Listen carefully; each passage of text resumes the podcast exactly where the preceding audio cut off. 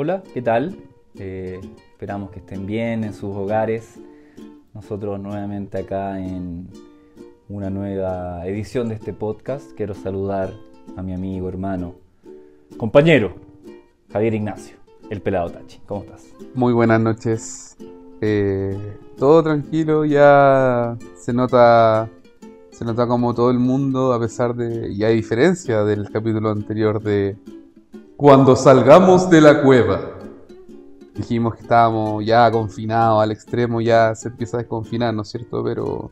Sí, hoy día justamente tuvimos noticias de comunas que eh, tienen que retroceder, ¿no es cierto?, en este plan que hizo el gobierno de los paso a paso, de las etapas. Hay algunas comunas que retroceden y hay otras que avanzan ahora y hay nuevas comunas que se integran a este desconfinamiento. Que por lo menos nosotros somos roomies, eh, ya lo estamos viendo hace algunos días. Exacto. ¿Cómo, cómo lo has vivido tú eso eh, dentro de tu salud mental principalmente? Yo cumplí lo que dije en el capítulo anterior, que es que iba a agarrar la bicicleta y iba a ir lo más lejos que pueda. Y bueno, fue bien cerca porque el estado físico no acompaña después. Claro. Los senos no acompañan. Exacto. Pero no, bacán poder salir a andar en bicicleta de nuevo. Eh, igual ver poca gente, a pesar de obviamente no, no es lo normal, pero veis poca gente y se disfruta. po. Igual es raro llegar a un, no sé, a un parque y tenerlo. Aquí no te podéis sentar. Eh, Aquí no podía hacer esto, como chuta. La ¿qué puedo prohibición. Claro, el control. No, no están ahí normando las, las, las- las leyes sociales, de, de relaciones sociales, y eso igual es cuático. Claro. Genera, genera repercusión a largo plazo. Interesante porque, bueno, yo, yo me considero dentro de un grupo que cree necesaria la intervención cuando estamos en una, situación de emergencia sanitaria. Podría- no, no vamos a entrar tampoco en la emergencia económica ni social, solamente en lo sanitario. Eh, yo creo que nuestra superestructura como el Estado tiene que, tiene que estar ahí, po, presente. Sí, Eh, y, resguardar, porque también esta gente súper libertaria, eh, anti-ONU, anti-supra instituciones, ¿no es cierto? 5G.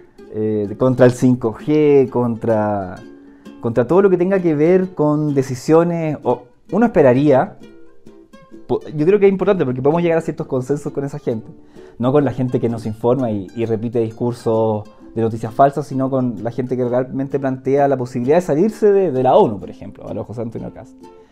Uno esperaría que, que el organismo funcionara de manera democrática, en el cual todos tuvieran un mismo peso, las naciones que lo integran, pero sabemos Claro. que no es así, que está el Consejo de Seguridad, ¿no es cierto?, donde hay poder de veto, incluso dentro de las mismas decisiones de la Asamblea hay poder de veto de algunas pocas naciones, de algunos imperios, entonces, claro, por ese lado, yo comparto con ellos que es una institución que, eh, aunque sí creo que ha ayudado a avanzar, a reducir la pobreza en el resto del mundo, eh, aún falta mucho para que se convierta en una institución democrática en la cual, eh, con la colaboración de todos y dejando un poco los intereses del gran capital, poder llegar a ciertos consensos que, nos lleven a alcanzar aún más niveles mejores de niveles de desarrollo y de igualdad. Pero sin duda, eh, esta piedra que son el poder de veto, yo comparto que eso afecta en el funcionamiento de la ONU y que también muchas veces el progrerío se refugia ahí cuando no están en los gobiernos. Em, pero ahí así como a salirse la ONU y criticar a la OMS y la OMS nos quiere meter un chip en la cabeza y Bill Gates, eso ya demasiado. Claro, claro. Pero bueno, lo importante es que podemos salir a andar en bicicleta por algunos días hasta que antes nos vayan a entrar de nuevo. ¿Tú crees que retrocedemos? Sí, yo creo que vamos a retroceder. ¿Sabes? Cosa también de la experiencia internacional. Como. Cosa de verlo, güey. No, no sé, o sea, se ha, se ha pasado que, bueno, Nueva Zelanda ha tenido que retroceder, ¿no es cierto? En ciertas partes. Que lo había hecho también en un principio, ¿te acordáis? Claro. Y...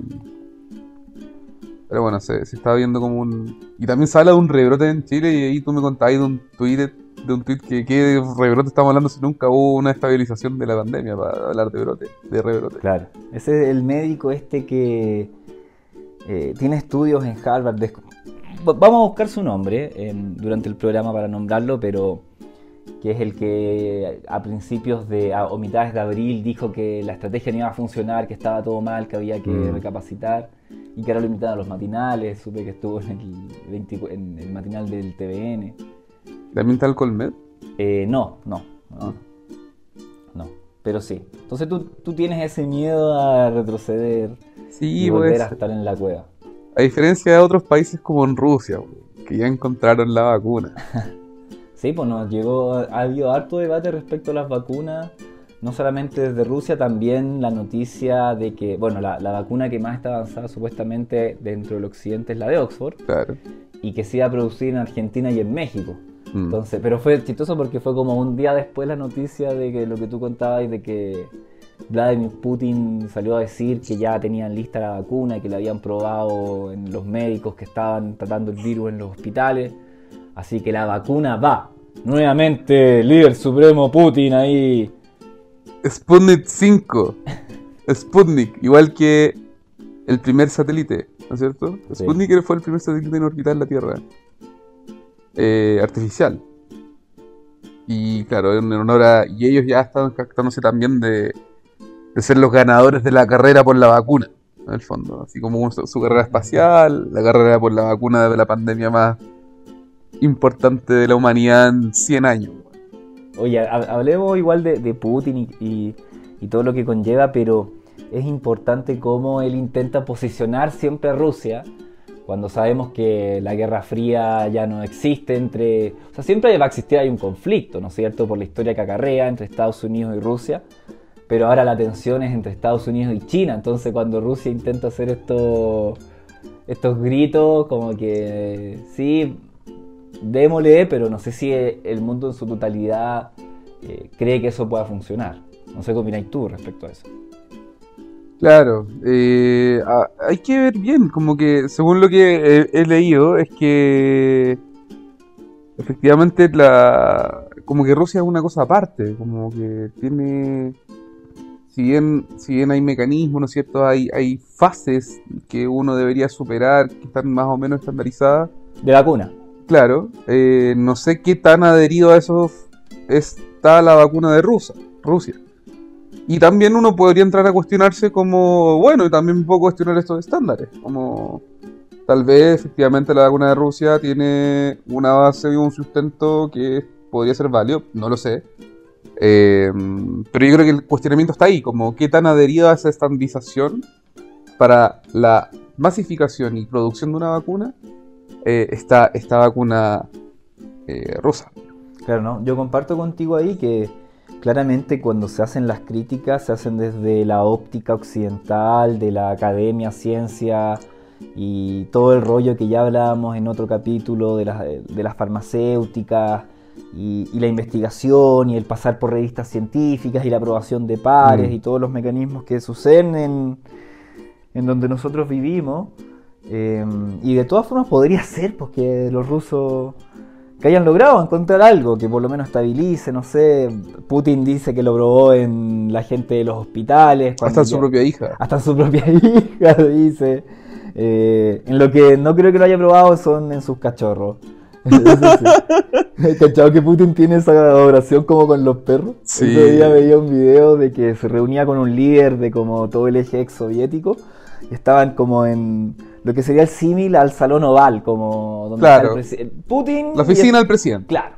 Eh, con la foto a la prensa, entonces aparece como un cachorrito y este otro líder eh, lo agarra como del, del pellejo de la piel, como del, Claro, del cuello, desde claro. arriba, así lo tiene colgando como del, de la carne de, de la piel del cuello. Sí. Y como que tú cachai que Putin está medio tenso, como Sí, que como ya no está la eso, situación no así como, oye, pero, y- pero que no mueve los labios, pero está atento. Y como que ya en un momento el tipo se desespera, a ver, pásamelo, así como que se lo quita y lo apamacha y como que le da cariño. Sí. Eh, eh, este, bueno, es siempre bueno tener una relación con, con los animales. Es típico también ese típico meme de Putin como andando en oso, sin polera, con una metralleta en la espalda. Típico. Y también fue un zoológico y había como un... No, no sé si era un zoológico, era como un, un espacio y se encontraron con un tigre y Sí, justo ese- llevaban... Eso es como hacia arriba, como hacia Siberia. Claro, y justo encontraron un tigre eh, que Putin disparó el, el fondo como el tranquilizante. Pero, claro. Pero todos estaban asustados y él fue como, pásenme esa. Sí, y, sáquenme la- déjenme sacar la polera. la- claro, la KGB ahí dándole. ¿Tú sabes cómo se llama Vladimir Putin, el nombre completo? Vladimir Vladiminchko, una cosa así. Es Vladimir Vladimirovich Vlad- Putin. Vladimir Vladimirovich Putin. Nació en Leningrado, en la Unión Soviética, el 7 de octubre de 1952. El mismísimo. Sí, po. Lenin que partió obviamente en el Partido Comunista Soviético eh, como miembro de la KGB, ahí de la, de la agencia de inteligencia y que ahora ya lleva, no sé, desde chico que hubo a Putin siendo presidente de la Rusia. como, Sí, po, Ya son casi el imperio de Putin y militando en un partido que ya es básicamente centro derecha, con o sea, los conflictos que tiene Putin con todo el mundo LGTBI, su lucha. Exacto. Eh, él apegado a la religión ortodoxa católica ya en, en, en el continente y, y durante mi gobierno no va a haber matrimonio homosexual, Claro, del claro. infierno para los homosexuales, contra las feministas, sobre todo las dirigentes modernas del feminismo que intentan hacer eh, manifestaciones en Rusia o que han liderado muchas manifestaciones acá, por ejemplo. Eh, él tiene desprecio, ¿no es cierto? Y habla que son como eh, estas jóvenes alocadas, e incluso dice que quieren mostrar pechuga nomás y desvirtuan la conversación feminista como de antaño. El tipo es un conservador eh, horrendo, horrendo, horrendo, horrendo, horrendo. Eh, y sigue ejerciendo el poder y ahora está en plena conversación para reformar la constitución, ¿no es cierto? Y poder seguir perpetuándose en el poder. Entonces, eh, claro, nos da risa. Nos da risa y de repente manda discursos interesantes contra, contra lo- la, la lógica imperialista estadounidense. eh, pero en Rusia no es un paraíso.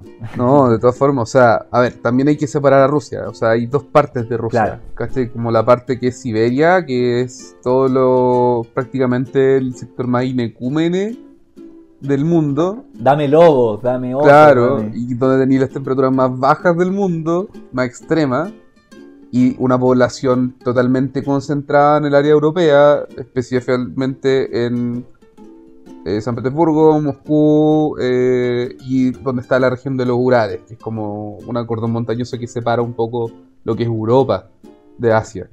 Y, y imagínate que, que- que limita en un lado con Estonia, con Finlandia, y en el otro lado limitáis con Japón, ¿cachai? Claro. Como con, con Corea. Y, y- y por arriba estáis pegadito a Estados Unidos Y por, también. y por Alaska está ahí al lado de Estados Unidos, prácticamente también. Claro. Exacto. En el estrecho de Bering, creo que sí. No. Pero sí, es, es un- es tan extenso.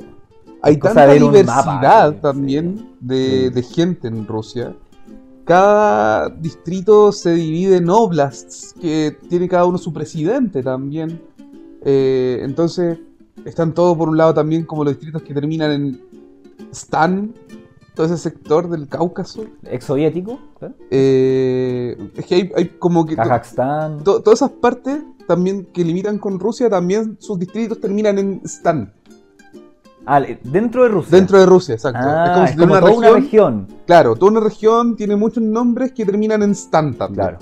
Y que limitan con esos otros países como Kazajstán, Kurdistán, eh, Kirguistán. Y es interesante que todos esos países eh, eran obviamente como lugares soviéticos y estaban dominados por cierta élite, cierta familia, grupos militares, y fueron traspasados esos países a esas familias. Son los gobernantes actuales de esos países, de algunos Sí. de ellos.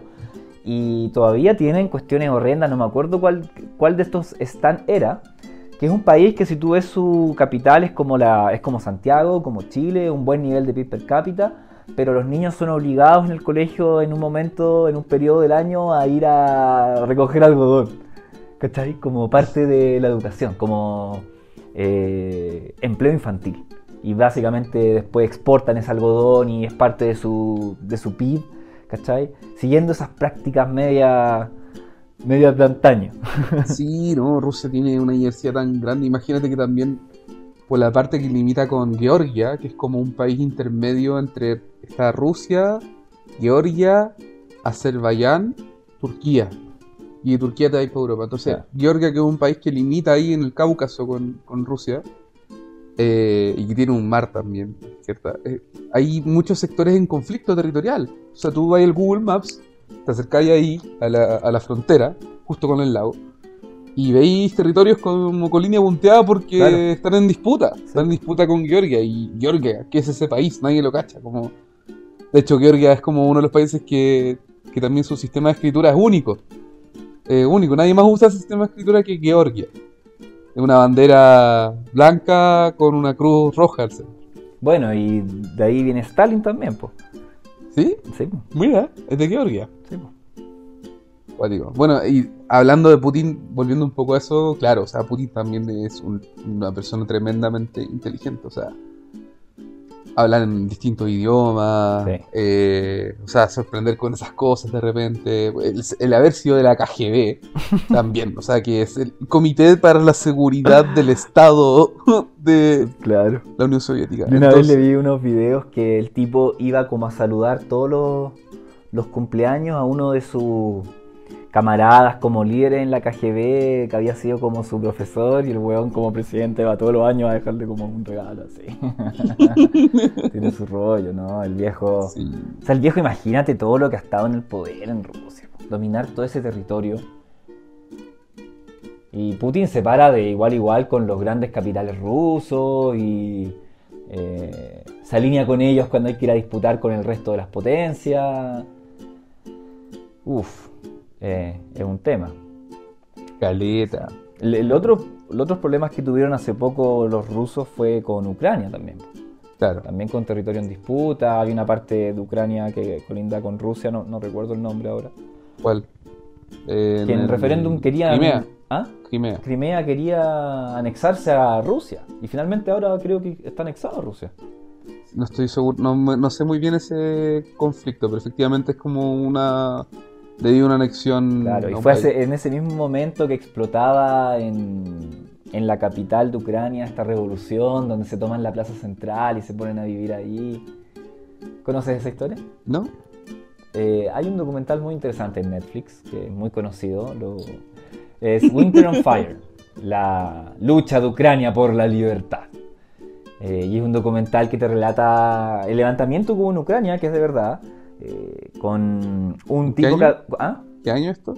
El documental es del 2015, Ya. eh, pero esa es la fecha de estreno, ¿no es cierto? No, no es como eh, el, el periodo donde, donde ocurre esta, esta situación.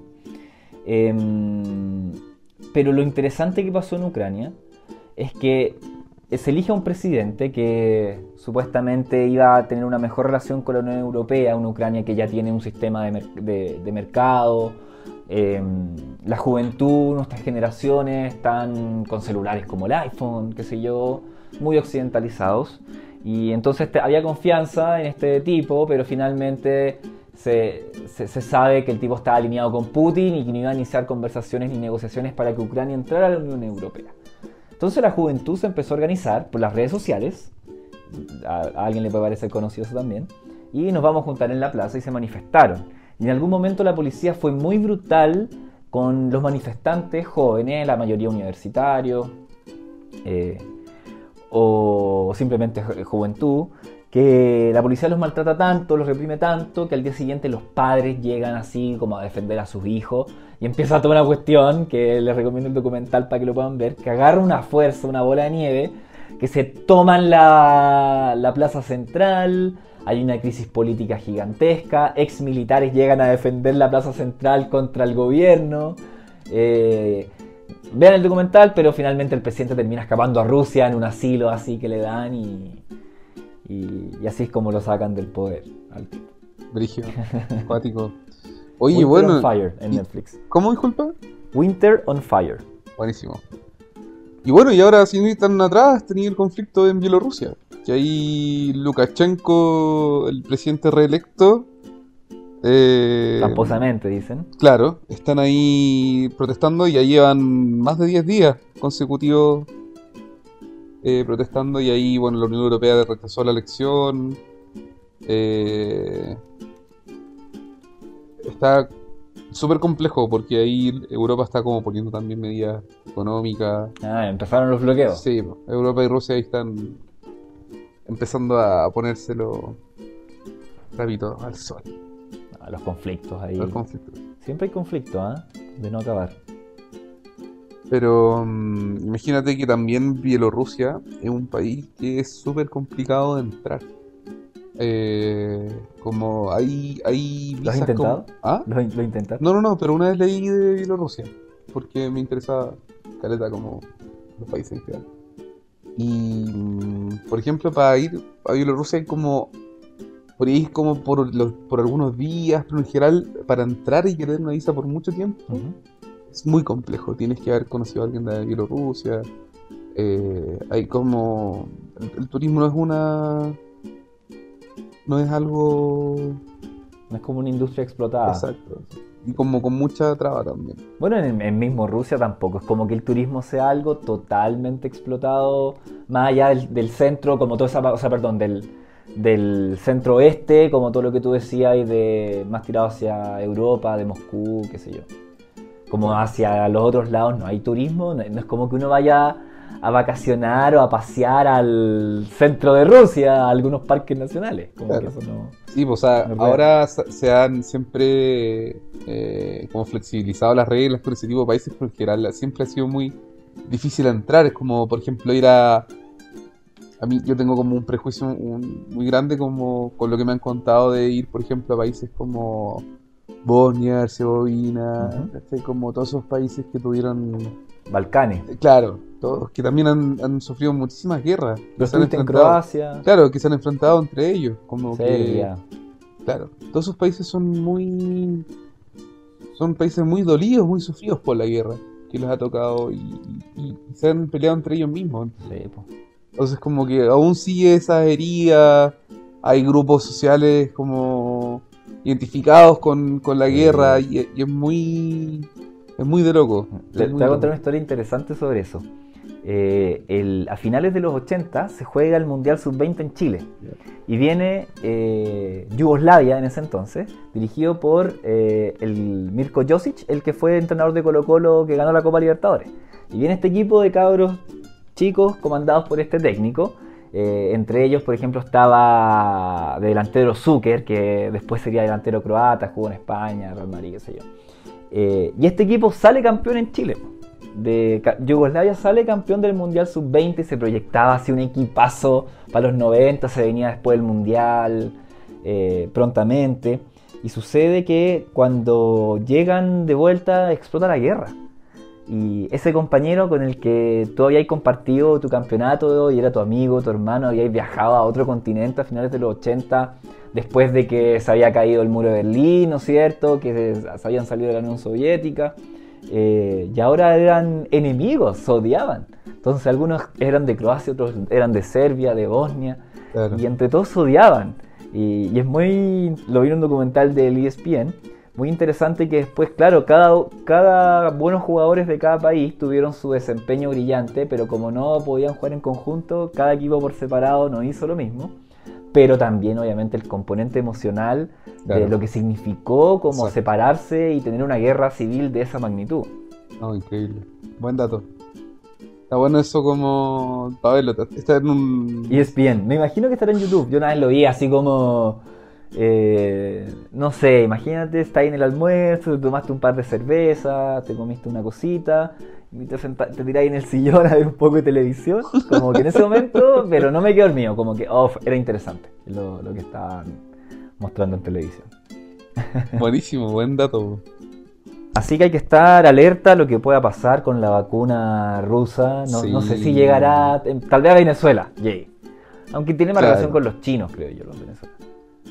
No, también, nosotros también creo que estábamos como haciendo tratos con los chinos. Haciendo negocios de Haciendo vacunas. negocios. De ser em, grupo experimental. Porque Claro. tú cachai que finalmente lo que estaba cerrando Chile era poder probar la vacuna china acá en Chile a cambio de ser como primeros en la lista de, de la venta. los países que podían comprar. Claro. Cuando ofrecer gente. Claro, pensando en que Chile perdió ya la capacidad de producir vacunas, que hasta hace algunos años existía esa manufactura en nuestro país. Habían empresas que hacían vacunas acá internamente. Ahora no, para allá todo se importa. Y TLC, TLC, TLC. Claro, claro. Y, y por, a- por, por eso es interesante esta situación de que Argentina y México se hayan puesto de acuerdo, o sea, no sé si se pusieron de acuerdo, pero eh, hay un compromiso de poder generar la mayor cantidad de esta vacuna que se, se espera resulte bien de Oxford y poder distribuirla por Latinoamérica. Ese es el objetivo, de que se haga en México y en Argentina. Eh, vamos a ver si la capacidad da, ¿no es cierto? Hay una casa de Mm. voluntad y hay otra casa de capacidad instalada de poder producir tal cantidad de vacunas que alcance para todo el continente. E interesante que excluyeron a Brasil. Mm. Sí, pues. ¿Por qué será? ¡Bolsonaro! ¿Por qué No, no será? sé, desconozco. Bueno, confiamos en Alberto, eh, en AMLO, que bueno, no tanto tampoco. No, ya no confiamos, No, ya no. Hay- esperanza. AMLO que partió ahí tirando Sí, para arriba po. y después ya Sacando no amuletos para el. COVID. No, sí, amuletos para el COVID no. Amuletos para el COVID, repartía el tata. No, él mostraba su amuleto para el COVID. Esto nos salvará. Pero bueno, así es la vida, así es la democracia. Así es la inmensa mayoría. así Oye, antes de cerrar, habíamos gobierno. hablado del, de este médico que había dicho de que no se podía hablar de rebrote porque aún no estaba controlado el brote. Sí. Eh, Gonzalo Basigalupe Ah, es profesor en la Escuela de Educación y Desarrollo Humano de la Universidad de Massachusetts en Boston. Chileno. Aguante. Son mejor país de Chile.